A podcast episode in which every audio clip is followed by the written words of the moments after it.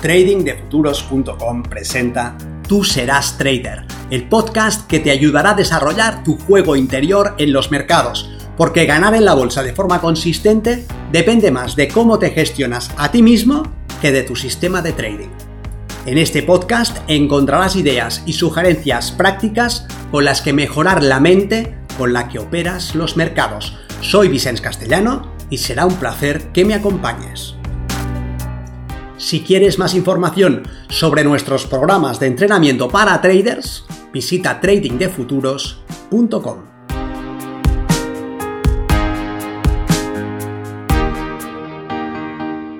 Trading, el trabajo duro mejor pagado. Acercarte al trading para ganar dinero de forma fácil es una muy mala idea. El trading es el trabajo fácil peor pagado que existe y de ti depende convertirlo en el trabajo duro mejor pagado del mundo. Soy Vicens Castellano, responsable del programa de formación y entrenamiento de trading de futuros, y quiero que reflexionemos sobre el verdadero precio que hay que pagar para convertirse en un trader de éxito. ¿Acaso comprar algo apretando una tecla del mouse y venderlo más tarde a un precio superior es difícil. A mí me parece que desde el punto de vista del esfuerzo físico no lo es. Pero en realidad, poder hacer eso de forma consistente una y otra vez y convertirlo en una fuente de ingresos regular exige pagar un precio que muy pocos están dispuestos a pagar. Ponerse delante de la pantalla y hacer la parte divertida, trazar niveles, analizar la acción del precio, jugar a adivinar si el precio romperá hacia arriba o hacia abajo, eso no te llevará a desarrollar una operativa de éxito. Esa parte fácil es la que seduce a muchos aspirantes que imaginan que un trabajo que se realiza desde el confort de un despacho, en el que no hay más que mirar una pantalla y decidir si comprar o vender, no puede ser tan complicado. Un trabajo en el que además uno no tiene jefes a quien rendir cuentas, no tiene apenas proveedores, no tiene problemas de stock, de logística o de inmovilizado, donde puede elegir su horario, puede decidir con qué cantidad posicionarse y dónde tomar beneficios, un trabajo así es muy seductor. Además, está el cuento de la lechera. Comienzo operando con un contrato y al cabo de un mes, con los beneficios que sacaré, apalanco otro y en dos meses dos más y antes de que me dé cuenta estaré operando con un millón de dólares desde mi yate. Y a lo mejor su acercamiento a esta actividad se hizo de forma casual. Tal vez tenía unos ahorros y decidió comprar un activo financiero que más adelante logró vender con un beneficio o quizá no realizó el beneficio, pero podría haberlo vendido y de hecho su cuenta arrojaba un balance favorable que le suponía un cierto dinero fácil. O a lo mejor su cuñado opera en bolsa y no veas qué bien le ha ido, porque cuando su cuñado cuenta su experiencia suele enfatizar aquella operación que hizo con Endesa hace años, pero calla aquellas otras en las que perdió toda esa ganancia y mucho más y no dice nada tampoco de lo que lleva perdido en la cartera actual, que mientras no venda no son pérdidas de verdad. Por un motivo o por otro, las pretensiones iniciales suelen ser modestas, sacarle un rendimiento a los ahorros, pero pueden acabar hinchándose, vivir del trading en tres meses. ¿Cuán difícil puede ser una actividad en la que miras la pantalla para decidir si el activo irá hacia arriba o hacia abajo? Tampoco parece ingeniería aeroespacial. Y después de un cierto periodo en el que se familiariza con los mercados, los productos, el análisis, la gestión del riesgo y demás, resulta que está dedicando más tiempo del que sospechaba al inicio a mirar el precio.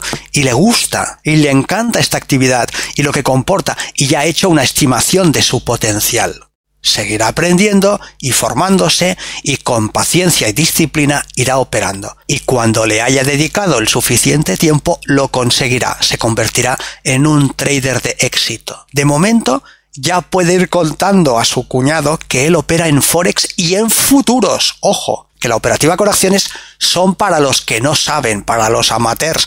Él está a puntito a puntito de convertirse en un trader profesional. Pero el trading resulta que es el trabajo fácil, peor pagado del mundo. En el trading dependes de ti, de tus decisiones.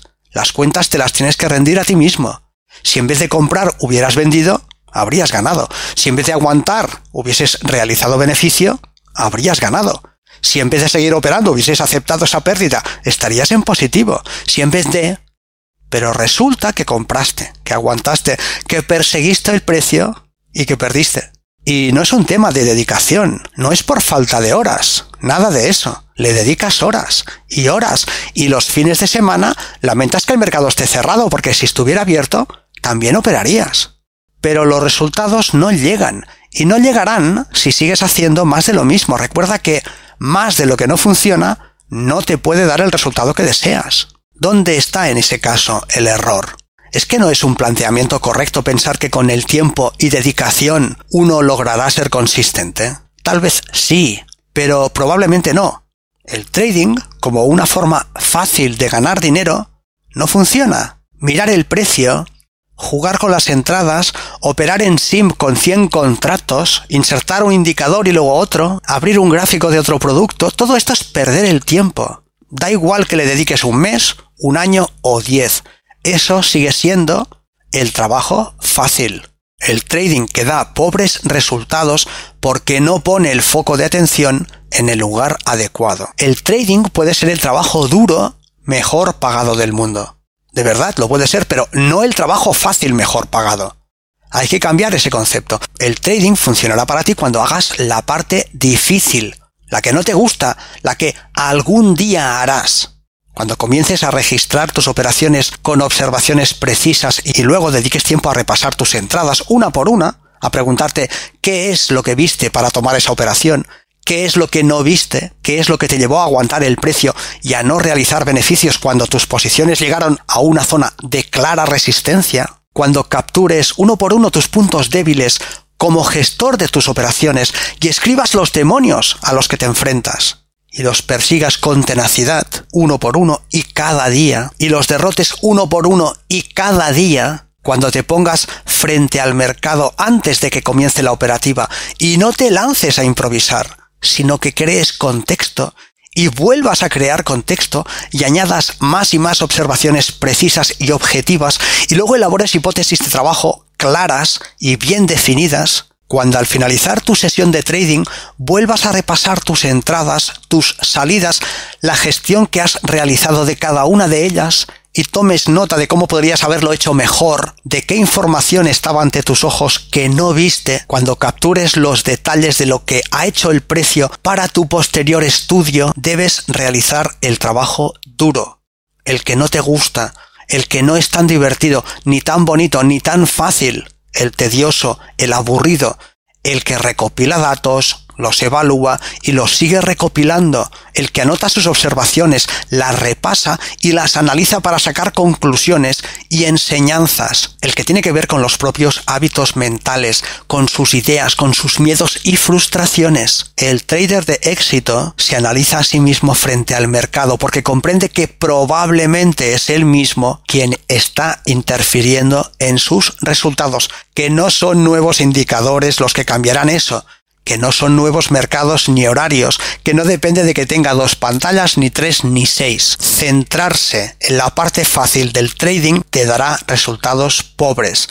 Debes comenzar a hacer el trabajo duro, pesado, aburrido, tedioso, pero eficaz. Ese es el trabajo que te hará ganar dinero y es ahí donde debes poner tu foco de atención.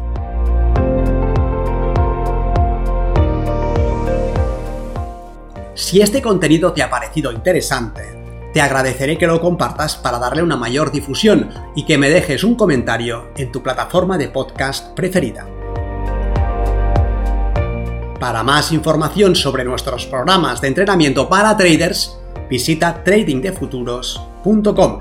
Recuerda, una mente estirada por una nueva idea jamás regresa a su estado original.